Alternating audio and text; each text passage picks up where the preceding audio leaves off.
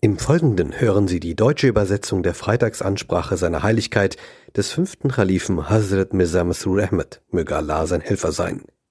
Im Original gehalten auf Urdu.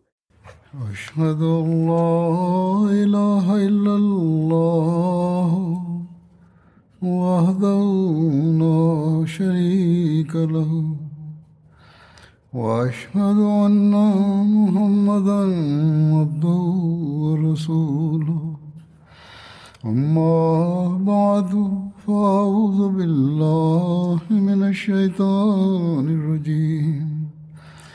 بسم الله الرحمن الرحيم.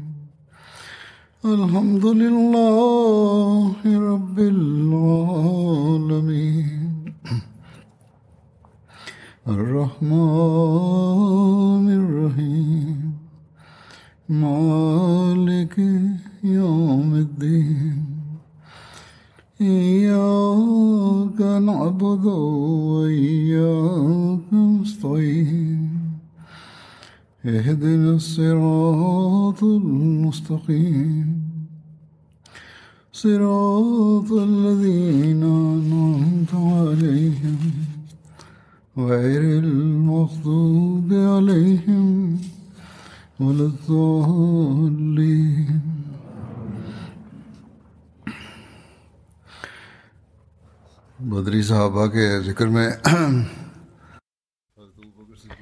Die Ereignisse aus der Ära von Hazrat Abu Bakr werden im Rahmen der Erwähnungen jener Gefährten, die an der Schlacht von Badr teilnahmen, fortgeführt. Heute wird über die, Ver über die Verbreitung nach Syrien, die in der Amtszeit des Khalifen Abu Bakr stattfand, berichtet. Nach der Auseinandersetzung Hazrat Abu Bakrs gegen die rebellierenden Apostaten und Arabien gefestigt wurde, überlegte Abu Bakr gegen die fremden, feindlich gesinnten Völker wie die Römer zu kämpfen. Die Römer waren den Muslimen gegenüber feindlich gesinnt. Doch niemand wurde bislang diesbezüglich beauftragt.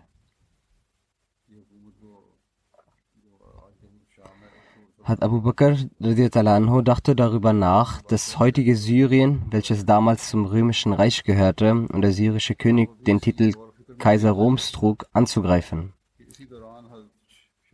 Als Hazrat Sharabil bin Hassana vor Abu Bakr trat und fragte ihn, O Khalif des heiligen Propheten, denken Sie darüber nach, Syrien anzugreifen? Also Abu Bakr antwortete ja, ich hege die Absicht, aber habe diesbezüglich noch niemanden diesbezüglich aufgeklärt. Wieso fragst du mich danach? Als Sharabil sagte, O Khalif des Propheten, ich habe in einem Traum gesehen, dass sie und ihre Anhänger auf einen schwierigen Felsweg laufen. Sie steigen auf die Spitze des Berges und sahen von dort aus auf ihre Anhänger. Mit ihnen waren auch weitere Anhänger von ihnen.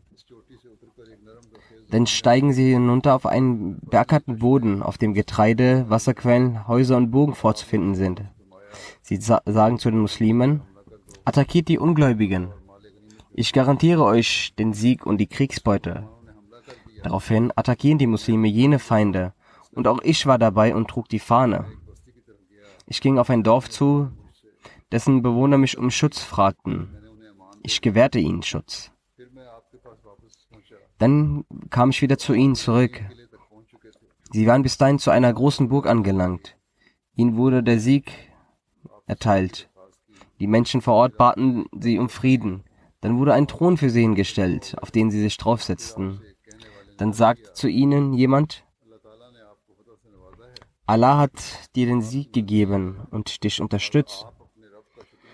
Deshalb solltest, sollten sie Allah danken und ihn stets gehorsam leiten. Dann rezitierte diese Person den Vers إذا جاء نصر الله والفتح ورأيت الناس يدخلون لها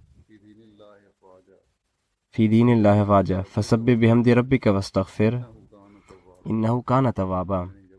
Das heißt, wenn Allahs Hilfe kommt und der Sieg und du die Menschen scharrenweise in die Religion Allahs eintreten siehst, dann lobpreise du deinen Herrn und bitte ihn um Vergebung. Wahrlich, er wendet sich oft mit Gnade. Der Erzähler sagt, danach wachte ich auf, es war ein sehr langer Traum. Daraufhin, als er Abu diesen Traum hörte, antwortete er, möge Allah deine Augen kühlen, dies ist ein guter Traum. Und es wird sich als gut beweisen. Dann sagte Hazrat Abu Bakr, dass du in diesem Traum die Botschaft des Sieges und die Botschaft meines Todes mir übermittelt hast. Dies sagend fing Hazrat Abu Bakr an zu weisen. Er sagte, dass dadurch, dass der Weg ein schwieriger Felsweg ist, werden wir und die Soldaten, von wo wir aus unten die Leute gesehen haben, das bedeutet, dass wir Schwierigkeiten haben werden gegen dieses, gegen dieses Heer. Danach werden wir die Oberhand und Stabilität gewinnen. Und dass wir danach von diesem schwierigen Wege auf einen beackerten Boden kommen, in dem es Wasserquellen, Getreide und Häuser vorzufinden sind. Die Bedeutung davon ist, dass für uns Erleichterung bestimmt ist in der wir ausreichend versorgt sein werden. wir werden noch mehr bekehrbaren Boden vorfinden als zuvor. Die Worte im Traum, dass ich die Muslime auffordere, den Feind zu attackieren und dass ich ihnen den Sieg und die Kriegsbeute garantiere, deuten auf meine Anstrengungen hin, gegen die Götzendiener zu kämpfen. और जहाँ तक इस झंडे का ताल्लुक है जो तुम्हारे पास था die Bedeutung, dass du im Traum eine Flagge trugst und in ein Dorf gingst, das da Schutz, du ihm Schutz gewährtest, ist, dass du einer der Führer des Sieges sein wirst und Allah durch dich den Muslimen den Siegen gewähren wird.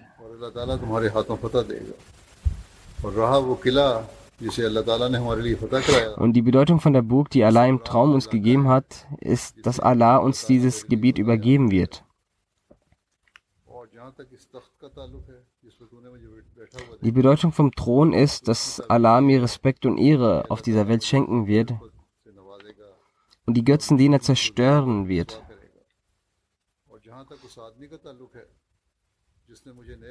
Die Bedeutung der Person, die mir im Traum Anweisungen, gute Anweisungen gab und von mir die Surah Nasr rezitierte,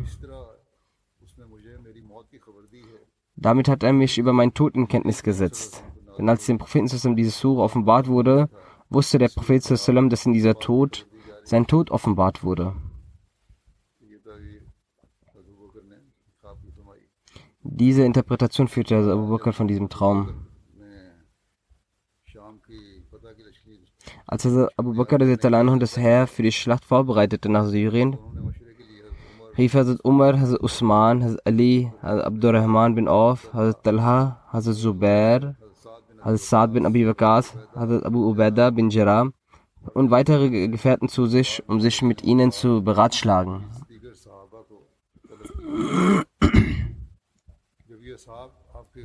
Als die Gefährten bei ihm erschienen, sagte er, die Wohltaten Allahs sind unzählig. Die Werke können niemals dies ausgleichen. Daher lobpreist Allah sehr, dass er euch Gnade erwiesen hat und euch auf ein Glaubensbekenntnis versammelt und vereint hat und er euch versöhnt hat. Er euch die Rechtsleitung des Islam gegeben hat und den Satan von euch hinweggenommen hat. Nun hatte Satan keine Hoffnung mehr darin, dass ihr Gott Partner gleichstellt und einen anderen, den Gott zum Gott bestimmt hat. Heute sind die Araber einige Völker, welche die Nachkommen derselben Mutter und Vater sind. Meine Mutter, meine Meinung ist, dass ich diese für den Krieg mit den Römern nach Syrien entsende. Wer von ihnen getötet wird, ist ein Märtyrer. Allah hat für jene, die, ein, die eine gute Sache tun, die besten Lohn bereitgestellt. Und wer von diesen am Leben bleibt, wird den Glauben des Islam verteidigen und am Leben bleiben. Und er wird ein Recht auf den Lohn und Belohnung der Kämpfer haben. Das ist meine Ansicht. Und nun kann jeder von ihnen gemäß seiner Ansicht einen Vorschlag machen. Abu Bakr hat diese Leute um Rat gebeten. Danach ist also Umar aufgestanden und sagte, Aller Preis gebührt Allah, der aus seinen Geschöpfen wen er will mit guten und segensreichen Dingen belohnt hat. Bei Allah, in jeder guten Tat, worin wir sie übertrumpfen wollten, so haben sie uns immer darin überboten. Das ist, der, das ist ein besonderer Segen Allahs. Das ergibt, wen er will. Bei Allah, ich wollte sie nur wegen dieser Sache antreffen, welche sie eben erwähnt haben. Aber Allah wollte es so, dass ich gegenüber ihnen diese Sache nicht erwähnen konnte, bis sie selbst diese Sache erwähnt haben. Wahrlich, ihre Meinung ist richtig. Allah hat ihnen die Weisheit gegeben, die richtige Entscheidung zu treffen. Dann sind Hazrat Abdurrahman bin Auf, Hazrat Usman, Hazrat Talha, Hazrat Zubair, Hazrat Saad, Hazrat Abu Beda, Said bin Zaid, Hazrat Ali und alle anderen Anwesenden in der Sitzung von den Muhajirin Ansar haben sich ihrer Meinung angeschlossen und gesagt, wir werden ihnen zuhören und auch gehorchen.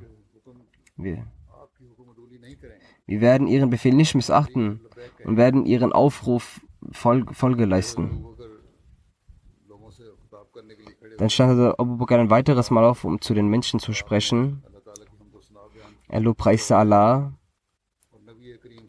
wie es ihm gebührt, und sprach Segensgebete für den heiligen Propheten zusammen. Dann sagte er, O Menschen, ohne Zweifel, Allah hat euch gesegnet mit dem Islam. Er hat euch geehrt mit dem Dschihad und euch durch den Islam über andere Religionen erkoren. Deshalb, o ihr Menschen Allahs, macht euch bereit, um im Land Syrien gegen die Römer zu kämpfen. Nun werde ich eure Anführer ernennen und diese zu eurem Befehlshaber machen. Seid eurem Herr gegenüber gehorsam. Seid nicht ungehorsam gegenüber euren Führern. Und haltet eure Absicht für das Erlangen des göttlichen Wohlgefallens rein. Verbessert stets euren Charakter und eure Moral. Esst und trinkt richtig. Allah hält zu denen, die sich enthalten und Güte erweisen. Hat Abu Bakr hat Hazrat Bilal befohlen, so hat er es unter den Leuten bekannt gegeben, dass, o ihr Menschen, geht nach Syrien, um mit den, eurem römischen Feind zu kämpfen. Und der Führer der Gläubigen wird Hazrat Khalid bin Said sein. In Bezug auf die Eroberung in Syrien hat Hazrat Abu Bakr Siddiq zuerst Hazrat Khalid bin Said entsandt. In einer Überlieferung heißt es, dass als Hazrat Abu Bakr nach Hajj zurück nach Medina gekommen war, so hat er im 13. Jahr nach der Hijra Hazrat Khalid bin Said mit einem Heer entsandt. Obwohl einige Menschen sagten, dass als äh, Hazrat Abu Bakr Khalid bin Walid nach Irak entsandt hatte, so hat er in dem Moment Khalid bin Said nach Syrien entsandt. Somit ist die erste Flagge, die nach der Eroberung Syriens geweht wurde, von Hazrat Khalid bin Said gewesen.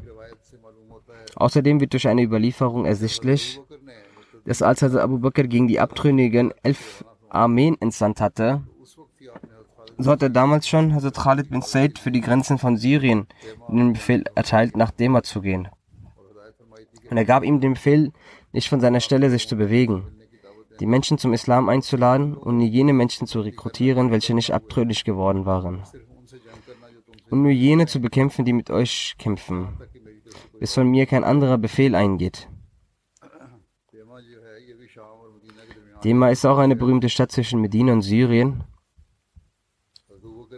Abu Bakr hat gegen die Römer für den Krieg außer den Bewohnern Medinans auch Muslime aus anderen Orten vorbereitet und diese aufgefordert, um am Dschihad teilzunehmen. So hat er auch zu den Bewohnern Jemens einen Brief geschickt, dessen Inhalt wie folgt ist. Vom Khalif des Heiligen Prinzessin an die Gläubigen aus Jemen und für jede Person der Muslime, wem diese auch vorgetragen wurde, Friede sei über euch. Ich lobpreise vor euch Allah, außerdem es keinen Anbietungswürdigen gibt. Allah hat auf den Muslimen den Dschihad auferlegt und ihnen den Befehl gegeben, mit wenig oder ganzer Vorbereitung auszuziehen. Allah hat gesagt, Wajahidu bim walikum wa anfusikum fi sabilillah. Kämpft mit euren Reichtümern, euren Seelen auf dem Wege Allahs. So ist es Dschihad eine obligatorische Sache und bei Allah liegt der Lohn dafür. Und wir haben den Muslimen in Syrien den Befehl für die Vorbereitung des Dschihads gegeben. Ihre Absichten sind rein und ihre Ränge sind hoch. O Diener Allahs, eilt zu den Pflicht eures Herrn und zu der Praxis eures Propheten zusammen und zu einer dieser beiden Taten. Entweder werdet ihr den Märtyrertod erleiden oder die Kriegsbeute. Allah ist nicht mit den Worten seiner Diener erfreut, die keine Tatenfolgen leisten. Und noch erfreut er sich, wenn der Dschihad mit seinen Feinden abgelehnt wird, bis jene die Wahrheit annehmen und den Befehl des Heiligen Koran annehmen. Möge Allah euren Glauben beschützen, eure Herzen recht leiten, eure Taten bereinigen und euch den Lohn der geduldigen Kämpfer geben.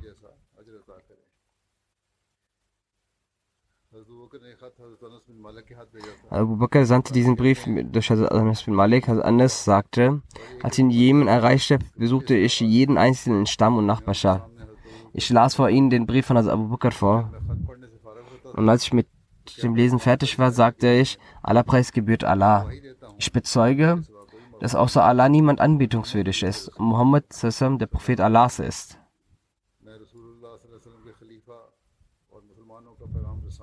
Ich bin der Botschafter der Muslime und des Propheten. Ich habe die Muslime in einem solchen Zustand hinterlassen, dass sie wie ein Herr vereint sind. Es hält sie nur eine Sache davor ab, zum Feind vorzurücken, und zwar, dass ihr nach Medina geht. Eilt also schnell zu euren Brüdern. O Muslime, möge Allah euch segnen. Anders ging zurück nach Medina und gab Abu Bakr die frohe Kunde über die Rückkehr der Menschen und sagte, die mutigen, tapferen und mit Staub verschmutzten aus Jemen kehren demnächst zu ihnen zurück. Sie sind mit ihrem Eigentum und Familien bereits auf dem Weg. Auf der anderen Seite ging Hazrat Khalid bin Said nach Dema und blieb vor Ort. Viele umliegenden Gemeinden kamen zu ihm. Als die Römer vom großen Heer der Muslime erfuhren, baten sie die von ihnen beeinflussten arabischen Stämmen nach Armeen für den Kampf in Syrien. Als Khalid bin Said schrieb über die Vorbereitung der Römer an Abu Bakr. Als Abu Bakr antwortete, schreite du voran und sei unbesorgt. Bitte Allah um Hilfe. Daraufhin ging Khalid bin Said zu den Römern. Als er sie erreichte, verteilten sie sich überall und verließen ihren Posten. Als Khalid bin Said besetzte diesen Ort. Die meisten Menschen, die bei ihnen versammelt waren, wurden zu Muslimen. Als Khalid bin Said informierte Abu Bakr darüber. Dieser antwortete ihm, schreite weiter voran, aber nicht so weit, so dass der Feind dich von hinten angreift. Als Khalid bin Said nahm die Leute mit sich, bis sie an einem Ort Halt machten.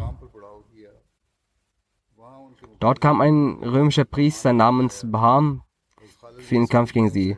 Khalid bin Said besiegte ihn und tötete viele aus seinem Heer. Bahan flog vor dem Feind nach Damaskus. Khalid bin Said informierte Abu Bakr darüber und verlangte noch mehr Unterstützung.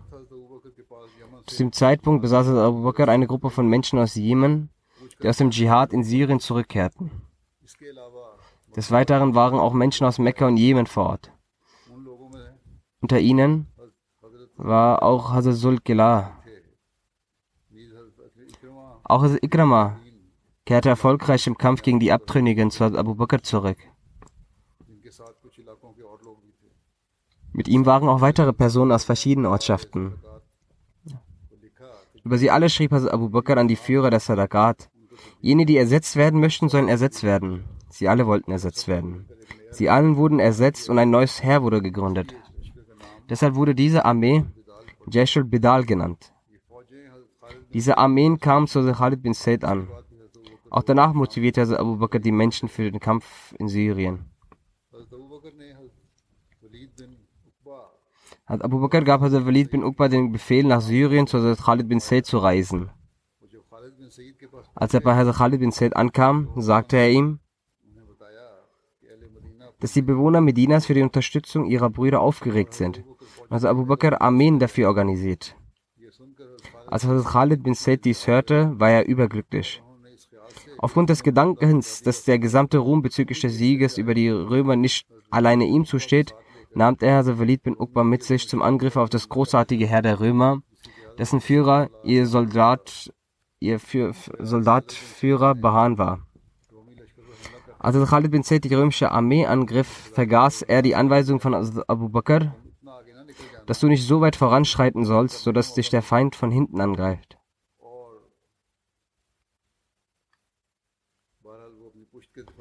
Er hatte es vergessen, seinen Rücken zu schützen und begann die Römer zu bekämpfen, noch bevor alle anderen Führer eintrafen. Bahan kehrte mit seinen Begleitern nach Damaskus. Das Zurückkehren von Bahan war eigentlich lediglich eine Taktik. Er wollte die Muslime umzingeln und sie von hinten angreifen. Also Abu Bakr hatte sie vor dieser Gefahr gewahrt. Doch äh, er ging dennoch voran und vergaß dies. Also Khalid bin Zaid ging immer weiter rein in, das gegnerische, in die gegnerische Armee. Außer Walid bin Uqba Hazrat Ikrama und äh, Hazrat Zulkila waren auch mit dabei.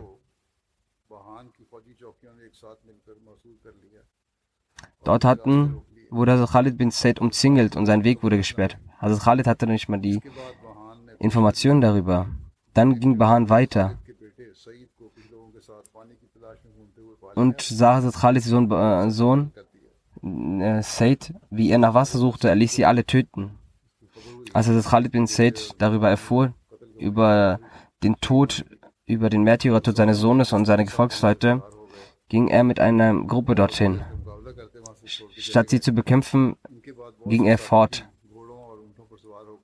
Viele seiner Gefolgsleute gingen dann auch von dort weg.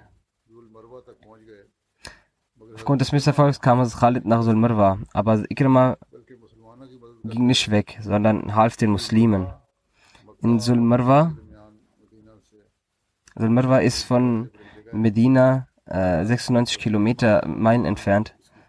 Also Ikrima ließ Bahan und seine Armee davon trotzen, Hazrat Khalid zu verfolgen. Als Hazrat Abu Bakr davon erfuhr, war er enttäuscht von Hazrat Khalid und gab ihm nicht die Erlaubnis, in Medina einzutreten. Als er ihm aber später die Erlaubnis gab, hat sich Hazrat Khalid bei Abu Bakr für dieses Verhalten entschuldigt. Trotz des Misserfolgs von Hazrat Khalid bin Said kam keine Veränderung im Mut und Geduld von Hazrat Abu Bakr. Als er die Nachricht bekam, dass Hazrat Ikrama und Hazrat Zulkala die islamische Armee befreite und zurück zu den Grenzen Syriens führten und dort Hilfe erflehten, hat also Abu Bakr Siddiq ohne eine Sekunde zu verschwenden mit der Organisation der Entsendung der Verstärkung angefangen. Also Abu Bakr hat in dieser Hinsicht vier große Armeen bereitgestellt, die er in verschiedenen Teilen Syriens entsandte. Eines davon war, also der erste, das erste Herr war von Yazid bin Abu Sufyan. Er war der Bruder von Muawiyah und ein ausgezeichneter Mann aus der Familie von Abu Sufyan. Von den vier Herren, die zur Verstärkung geschickt wurden, war dies das erste Herr, welches in Richtung Syrien voranschritt. Also Abu Bakr ernannte Hazrat Yazid bin Abu Sufyan zum Anführer dieses, dieser Armee. Es hat seine Verantwortung, in Damaskus anzukommen, dies zu erobern und bei Bedarf die anderen drei Armeen zu unterstützen. Die Anzahl dieses Heers war zu Beginn 3000. Dann hat Abu Bakr noch mehr Hilfe geschickt, worauf die Anzahl etwa 7000 betrug. In diesem Heer von Hazrat Yazid bin Abu Sufyan waren unter den Leuten von Mekka Suhail bin Amr und weitere Leute seinesgleichen mit Rang und Namen vorhanden. Suhail bin Amr. Er war in der Zeit des Unfriedens, also der Zeit der Jahiliya, unter den Besonderen von Quraysh und gehörte zu den Oberhäuptern. Zum Anlass von Sulah Hudaybiyah hat er mit dem heiligen Propheten einen Vertrag geschlossen. Er vertrat die Ungläubigen von Mekka. Er wurde zum Zeitpunkt der Eroberung Mekkas Muslim. Als Abu Bakr für Yazid bin Abu Sufyan die Flagge festigte, ließ er Rabia bin Amr rufen und festigte auf ihn eine Flagge und sagte zu ihm, Du wirst gemeinsam mit Yazid bis Sufyan gehen, sei nicht gehorsam und zeige keinen Widerstand ihm gegenüber. Dann sagt er zu Yazid bin Abu Sufyan, wenn du die Aufsicht von Muqadmatul Jaish an Rabia bin Amir übergeben willst, dann mache das auf jeden Fall. Er zählt zu den besten Reitern Arabiens und den Friedensstiftern deines Volkes. Und ich erwarte auch, dass diese zu den rechtschaffenen Leuten Allahs gehören. Daraufhin erwiderte Hazrat Yazid sein positives Denken und seine Erwartung über ihn hat die Liebe für ihn in meinem Herzen noch vermehrt. Dann lief Abu Bakr weiter mit ihnen zu Fuß. So sagte sie Yazid, O Khalif des Gesandten Sallam, entweder sollen sie das Gefährt auch besteigen oder mir die Möglichkeit geben, dass ich auch anfange, mit ihnen zu Fuß zu laufen. Ich mag es nicht, dass ich selbst auf einem Tier reite und sie zu Fuß laufen. Daraufhin sagte es Abu Bakr, weder ich werde auf ein Tier steigen zum Reiten, noch wirst du von deinem Tier heruntersteigen. Ich achte meine Schritte als fliegend im Wege Allahs. Dann gab er Jesid die Weisheit mit, wo ihr seht, ich ermahne dich, gottesfürchtig zu sein, ihm gegenüber gehorsam zu sein, für ihn dein Recht aufzugeben und stets sich vor ihm zu fürchten, wenn du dem Feind gegenüberstehst und Allah dir einen Sieg gewährt, dann sei nicht korrupt und entstelle nicht die Leichen, also breche nicht den Eid. Und sei, sei nicht feige. Töte kein kleines Kind, noch einen Alten, noch eine Frau, noch verbrenne einen Dattelbaum und zerstöre sie nicht. Und zerschneide keinen fruchtbaren Baum. Opfere kein Tier, außer zum leiblichen Wohl des Essen. Also nicht unnötig ein Tier opfern oder zerschlagen. Du wirst auf solche Leute treffen, die für Allah in den Kirchen ihr Leben gewidmet haben. Du sollst weder sie noch die Sache, für die sie ihr Leben gewidmet haben, zufrieden lassen. Das heißt, die Pfarrer der Kirchen, ihnen sollst du nichts antun. Und du wirst auch auf solche Leute antreffen, auf denen der Satan die Köpfe von ihnen in der Mitte ihrer Köpfe sauber gemacht hat. Die Mitte ihrer Köpfe wird so sein, wie das, wenn ein Wachtelkönig einen Graben gräbt, um Eier darin zu legen. In einer Überlieferung heißt es auch, dass die Worte waren, du wirst auf solche Leute antreffen, die ihre Kopfhörer von der Mitte rasiert haben und von allen vier Seiten ähnlich wie Bänder ihre Haare freigelassen haben. So sollst du ihre Köpfe an den Stellen, wo sie sauber sind, zum Schwert rufen. Die Aufforderung, diese Leute zu töten, darüber gibt es verschiedene Überlieferungen. Es wird gesagt, sie ist eine Gruppe von Christen war, die zwar keine Priester waren, aber christlich religiöse Führer waren, die die Menschen gegen die Muslime gehetzt haben, die auch an Kriegen teilgenommen haben. Deshalb hat Abu Bakr zwar gesagt, dass jene, die in den Kirchen sind, also die Pfarrer, dass man ihnen nichts antun soll, aber solche Leute und jene, die ihnen folgen, die zum Krieg hetzen und zum Krieg gegen Muslime hervorrufen, diese sollst du auf jeden Fall bekämpfen, weil sie selbst Kriegführende sind und Hetzer sind. Bis dahin sollt ihr Krieg gegen sie führen, bis sie zum Islam neigen. Oder bis sie aufgeben und die Jizya zahlen. Derjenige, der Allah und seinen Gesandten unterstützt, Allah wird aus dem Verborgenen ihn unterstützen. Und ich schicke euch Salam, also Frieden zu dir und ich übergebe dir Allah. In einer weiteren Überlieferung gibt es außerdem noch weitere Anweisungen. So steht, dass Hazrat Abu Bakr zu Hazrat Yazid bin Sufyan folgendes gesagt hat. Ich habe dich zum Oberhaupt ernannt, damit ich dich prüfe und dich erziehe. Wenn du deine Pflichten auf schöne Weise erfüllst, dann werde ich dich wieder auf deine Stellung ernennen und ich werde dir mehr Fortschritt geben. Wenn du aber nachlässig bist, dann werde ich dich deiner Stellung berauben. Allahs Gottesfurcht sollst du auf jeden Fall in deinem Herzen halten. Er sieht dein Inneres wie dein Äußeres. Aber ich bin Gott viel näher. Unter den Leuten ist derjenige Gott am nächsten, der die Rechte der Freundschaft zu Allah am besten erfüllt. Und unter den Menschen ist derjenige Allah am nächsten, die durch ihre Taten die Nähe zu ihnen am meisten erlangt haben.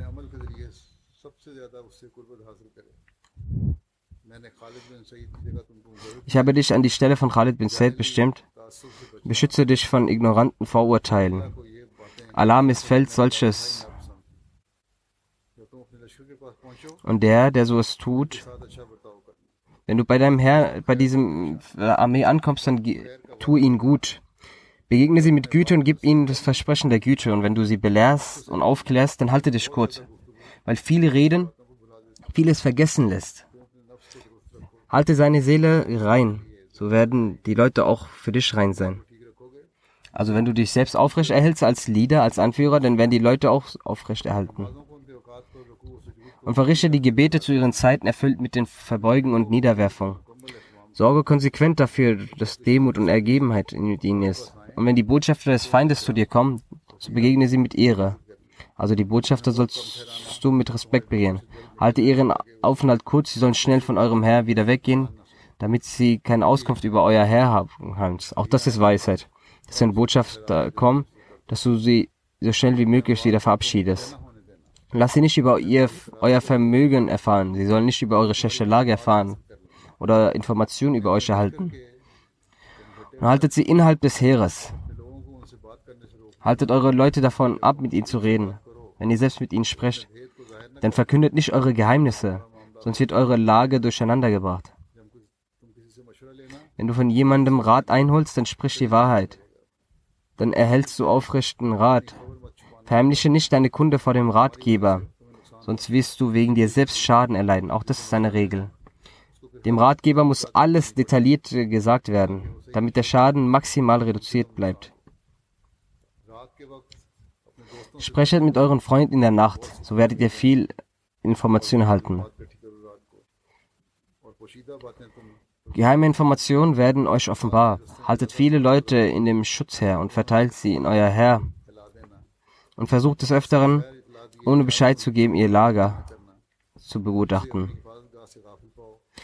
Jenen, den ihr im Schutzgebiet nicht wachsam seht, weist ihn gut zurecht. Doch übertreibt nicht in der Bestrafung. Teilt ihre Schichten für die Nacht ein. Lasst die Schicht der ersten Nacht länger als die, die der letzten, weil sie am Anfang einfacher ist. Also lasst die Anfangsschicht in der Nacht länger, weil es in ihr einfacher ist, wach zu bleiben. Und die Schicht der letzten Nacht soll kürzer sein. Fürchtet euch nicht, die Strafwürdigen zu bestrafen, zeigt ihren auch keine Milde. Seid nicht weder voreilig im Bestrafen noch missachtet dies. Dann sagte er, seid nicht ungewiss und unaufgeklärt über euer Herr, so dass sie nicht ruiniert werden. Ruiniert es nicht, indem ihr es folgt. Verbreitet nicht ihre Geheimnisse unter den Leuten, begnügt euch über ihre äußere Erscheinung. Nicht. Setzt euch nicht mit unnützen Leuten zusammen. Setzt euch mit wahrhaften und treuen Leuten. Stürzt euch auf den Feind, wenn ihr aufeinander trefft. Werdet nicht feige, sondern werden auch die Leuten feige. Bewahrt euch vor Untreue in der Kriegsbeute. Dies führt zu Bedürftigkeit und weg vom Sieg und Unterstützung. Ihr werdet auf solche Leute zu, auffinden, die sich in Kirchen gewidmet haben. Lasst sie, in welcher Aufgabe sie auch beschäftigt sind, in Ruhe. Dies ist eine komplette Rechtleitung, die für jeden Anführer, für jeden Amtsträger äußerst wichtig ist für die Aufgaben. Danach hat Abu Bakr die Hand von Yazid genommen und ihn verabschiedet gesagt, du bist der erste Mensch, den ich über die Angesehenen der Muslime als Anführer ernannt habe, die weder Menschen sind, die gesellschaftlich einen niedrigen Rang haben, noch schwach sind, noch minderwertig sind, religiös gesehen militant sind. Geh mit ihnen freundlich um und pflege mit ihnen einen guten Umgang. Und lasse deinen Arm nach unten gesenkt und berate dich mit bei ihnen bei wichtigen Angelegenheiten. Sei zuvorkommend. Möge Allah deine Kameraden für dich gütig werden lassen und möge er euch bei den Verantwortlichen gegenüber dem Khilafat beiseite stehen. Dann marschierte Yazid mit seinem Herr nach Syrien los.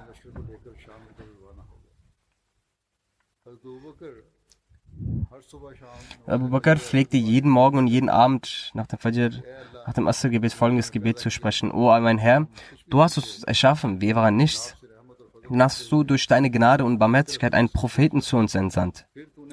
Dann hast du uns recht geleitet, während wir irregeleitet waren. Und du hast in unseren Herzen die Liebe für den Glauben eingepflanzt, während wir Ungläubige waren. An der Anzahl waren wir gering und du hast uns wachsen lassen. Wir waren verstreut und du hast uns vereint. Wir waren schwach und du hast uns Kraft verliehen. Dann hast du den Dschihad auf uns verpflichtet und uns geboten, so lange gegen die Götzendiener zu kämpfen, bis sie das La ilaha illallah bekennen und sie eigenhändig die Jizya, also die Schutzsteuer, bezahlen. Und sie hatten keine andere Wahl. Das heißt, dass sie sich entweder zum Islam bekennen oder wenn sie nicht den Islam akzeptieren, dass sie die Jizya zahlen. O Allah, wir wünschen von dir im Gegenzug zum Dschihad mit deinen Feinden deine Zufriedenheit die hier jemand gleichgestellt haben und abgesehen von dir andere Gottheiten angebetet haben. O Allah, es gibt niemanden Anbetungswürdigen außer dir. Grausam sind diejenigen, die so etwas behaupten.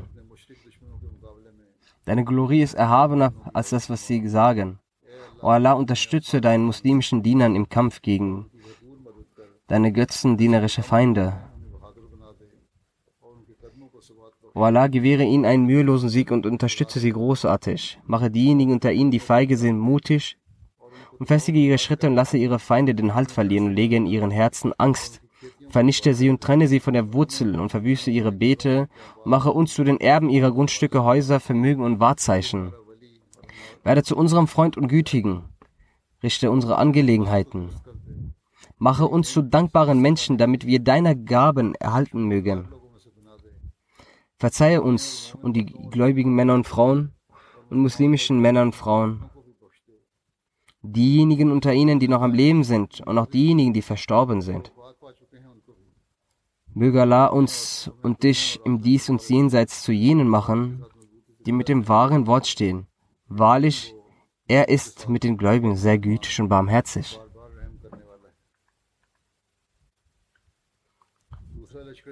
Der zweite Herr gehörte Sharabil bin Hassana. Der Vater von Hazrat Sharabil bin Hassana hieß Abdullah bin Mutta und die Mutter hieß Hassana. Sein Titel war Abu Abdullah. Der Vater von Hazrat Sharabil starb schon während seiner Jugendzeit, also als er noch sehr jung war. Er wurde nach seiner Mutter Hassana Sharabil bin Hassana genannt. Hazrat Sharabil zählte zu denen, die früh den Islam angenommen hatten. In der Zeit der Khulafai Rashida war er unter den bekannten Soldaten einer. Im 18. Jahr nach der Anweisung starb er im Alter von 67 Jahren. Für den Aufbruch von Hazrat Shabil legte Abu Bakr den dritten Tag nach dem Aufbruch von Yazid bin Abu Sufyan fest. Als der dritte Tag verstrich, verabschiedete er sich bei Hazrat Shabil und sagte zu ihm, O Shabil, hast du etwa die Anweisung, die ich Yazid bin Abu Sufyan gemacht hat, nicht gehört? Er erwiderte, doch, ich habe sie gehört. Ich habe die Anweisung zuvor gelesen und gehört. Daraufhin sagte Abu Bakr, ich weise dir das Gleiche an. Und auch über jene Angelegenheit weise ich dich an, die ich vergessen habe, an Yazid zu richten. Ich weise dich an, das Pflichtgebet rechtzeitig zu verrichten und am Tag des Krieges standhaft zu bleiben, bis du entweder siegreich bist oder den Märtyrertod stirbst. Ich weise dich an, Kranke zu besuchen, an Totengebeten teilzunehmen und zu jeder Situation vermehrt Allahs zu gedenken. Also Abu Sufyan sagte zu ihm, sie hält diese Merkmale bereits ein. Und schon bevor er nach Syrien ging, besaß er dort Autorität. Nun wird er sie verstärken, inshallah. Als Shurabil antwortete, wir bitten Allah um Hilfe, was immer Allah will, wird geschehen. Dann verabschiedete er, dann sagte er zu Abu Bakr auf Wiedersehen und zog mit seiner Truppe Richtung Syrien. Die Anzahl der Truppe von Al-Shurabil betrug zwischen 3.000 und 4.000. Er befahl ihm, er solle nach Tabuk und Balkar gehen und sich dann nach Busra wenden. Dies sollte das letzte Ziel sein. Busra ist eine große und bekannte Stadt in Syrien. Al-Shurabil zog nach Balkar auf. Es erfolgte kein nennenswerter Kampf. Balgar liegt auch im Bereich Syriens.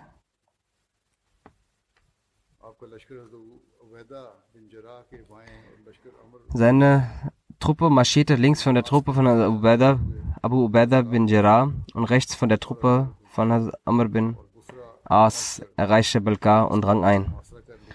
In Busra angelangt belagerten sie es, doch sie waren nicht siegreich, denn sie war denn dies war eines der sichersten und starksten Zentren der Römer.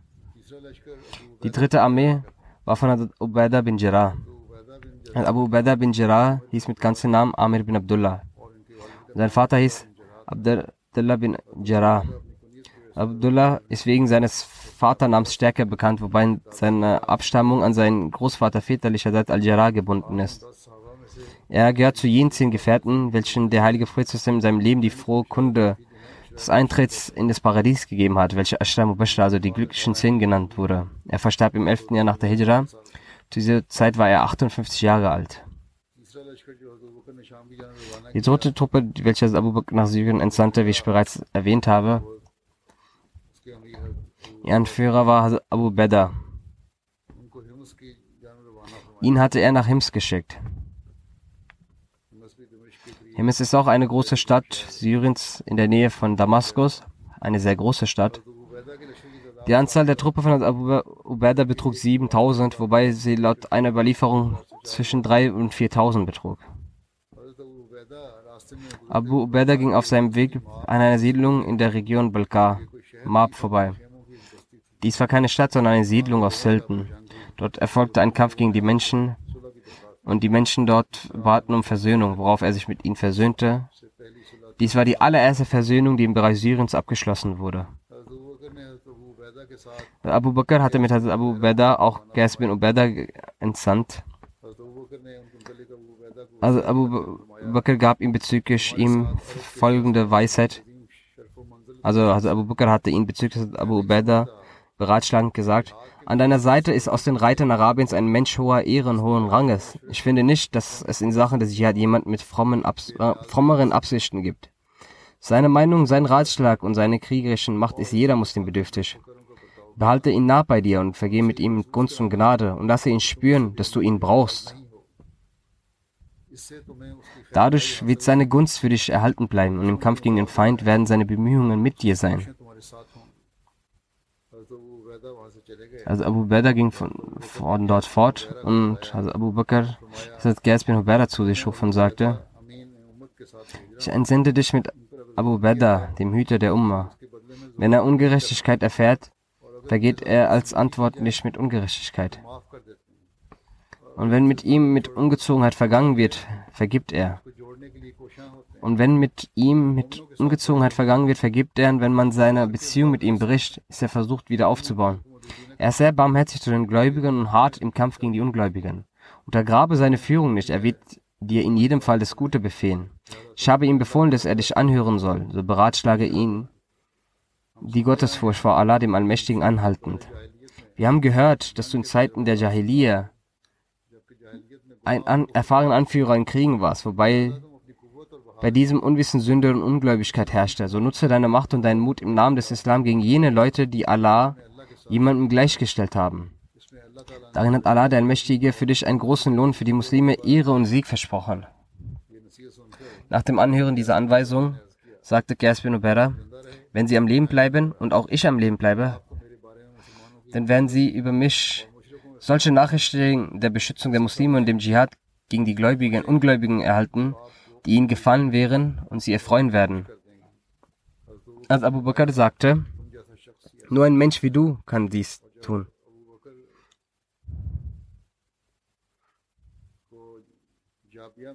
Als Abu Bakr Jabir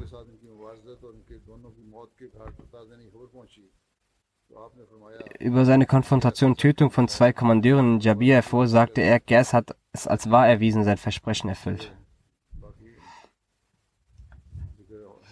Es ist noch weitere Erwähnung da, die noch fortgesetzt wird.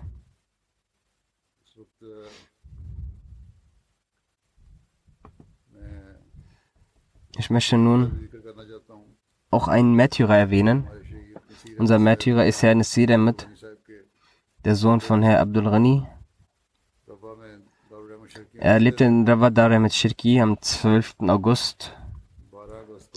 Hat ihn ein Feind der Ahmadiyyat mit Messerstichen getötet in der Nelle Rajon.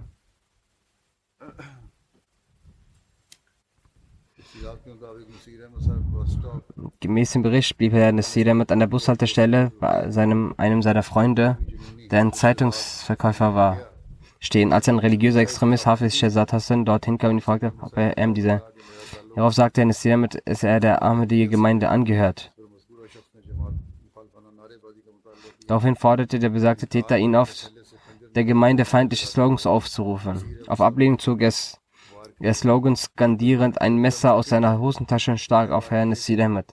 Er stach unzählige Male in nur wenigen Sekunden ein, sodass diese ihn als tödlich erwiesen. Und falls die unzähligen Messerstriche nicht aufhalten, starb, der Märty starb er den Märtyrertod.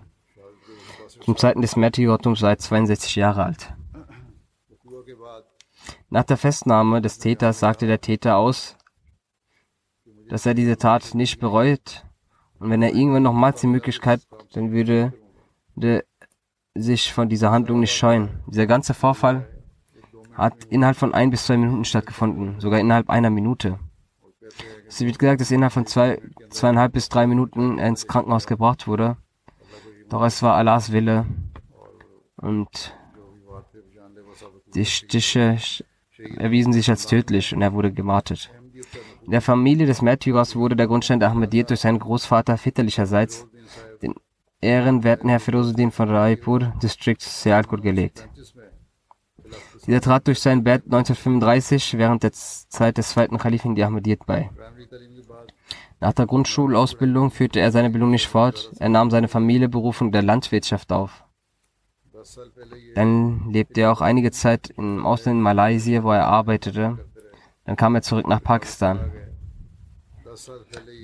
Vor circa zehn Jahren zog er von Raipur, Distrikt Sialkot, nach Rabwa um. Heutzutage war er arbeitslos, er war auch ein Herzpatient. Die meiste Zeit verbrachte er in seinem Viertel im Dienste der Gemeinde. Auch zu dieser Zeit war er in der Ansar als Muslim Essar und Mossil, also Einsammeln und Einholen in der Finanzabteilung aktiv. Er trug unzählige Eigenschaften mit sich. Im Viertel half er jedem, vor allem weisen und armen Menschen, zu jeder Zeit. Er achtete besonders auch auf die Sauberkeit der Moschee. Er war ehrlich, tüchtig, kontaktfreundlich und ein mutiger Mensch. Aufgrund einer Verletzung hat er in seinem Bein einen Bruch erlitten, weswegen er Probleme beim Laufen hatte. Doch trotz dessen, wenn er nachts von der Gemeinde zum Duty als Wache und Sicherheit gerufen wurde, erschien er. Er hatte extra das Hören der Freitagsansprache eingerichtet. Auf die Verrichtung der Gebete achtete er sehr und prüfte auch in seinem Viertel nach. Zum Khilafah hegte er eine tiefe Liebe. Nach dem Fajr-Gebet las er immer eine Stunde lang auf seinem Handy den Heiligen Koran, was seine tägliche Angewohnheit war. Und fast jeden Tag ging er zum Gebet zum Friedhof Beshti Makbara. Der Sadr Mohalla sagt, wann immer er für eine Aufgabe der Gemeinde notwendig war, kam der verstorbene Märtyrer sofort und lehnte es nie ab. Seine Tochter, Frau Mubaraka, sagt, dass er einige Tage vor seinem Märtyrum einen Traum sah, in dem eine Menschensammlung zu sehen war. Es ist eine Stimmung der Trauer. Hierauf wurde der auch Sadka gezahlt. Der Verstorbene äußerte auch selbst in den vergangenen Tagen immer wieder, dass er das Gefühl hat, dass er nicht mehr viel Zeit hat. Neben seiner Frau, Frau Padwinachtel, hat er drei Töchter hinterlassen, die seine Hinterbliebenen sind. Möge Allah der Gnädige ihnen Geduld und Mut gewähren.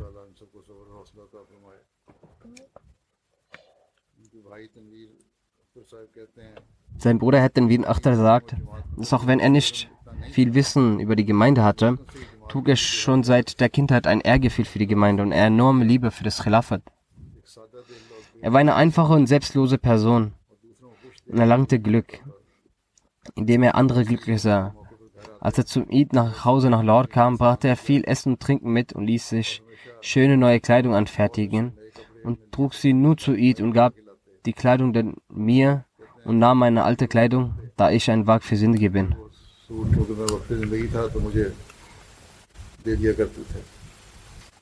और मेरा पुराना सूट ले लेता था उनका भतीजा कहते हैं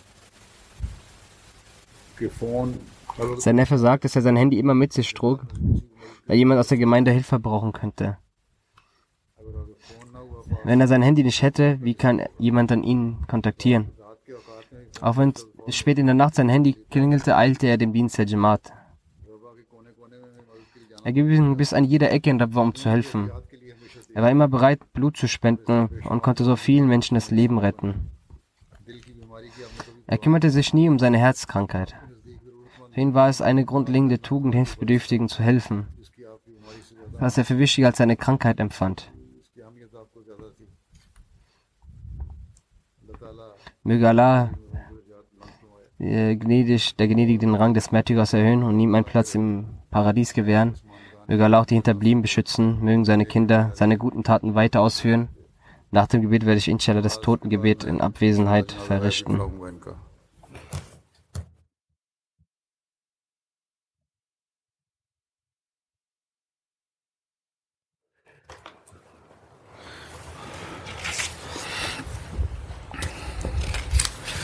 الحمد لله الحمد لله نحمده ونستعينه ونستغفره ونؤمن به ونتوكل عليه ونعوذ بالله من شرور انفسنا ومن سيئات اعمالنا. من يهده الله فلا مضل له ومن يضلل فلا هادي له. ونشهد أن لا إله إلا الله. ونشهد أن محمدا عبده ورسوله. عباد الله رحمكم الله. إن الله يأمر بالعدل واللسان وإيتاء ذي القربى وينهى عن الفحشاء والمنكر والبغي يعظكم لعلكم تذكرون. اذكروا الله يذكركم ودوه يستجب لكم ودوه يستجب لكم. ولذكر الله أكبر